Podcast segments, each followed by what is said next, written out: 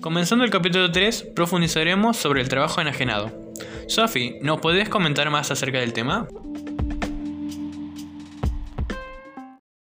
Marx se refiere con trabajo enajenado a que el obrero se empobrece cuanta más riqueza produce en extensión y en poder, ya que se convierte en mercancía. Él trabaja pero no ve el resultado de su trabajo. El capitalista, en cambio, cuando el obrero le genera mayor ganancia, tiene la oportunidad de producir más y al hacer que la producción se incremente, esto se traduce en mayor trabajo para el obrero.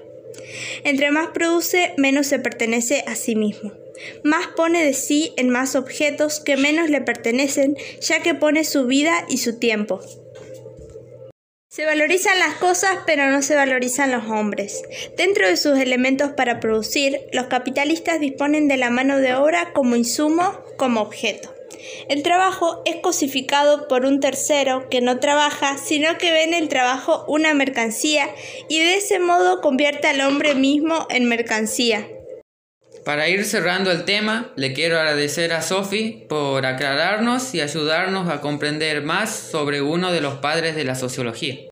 Muchas gracias, fue un placer charlar con ustedes. Gracias por escucharnos, nos estaremos viendo próximamente.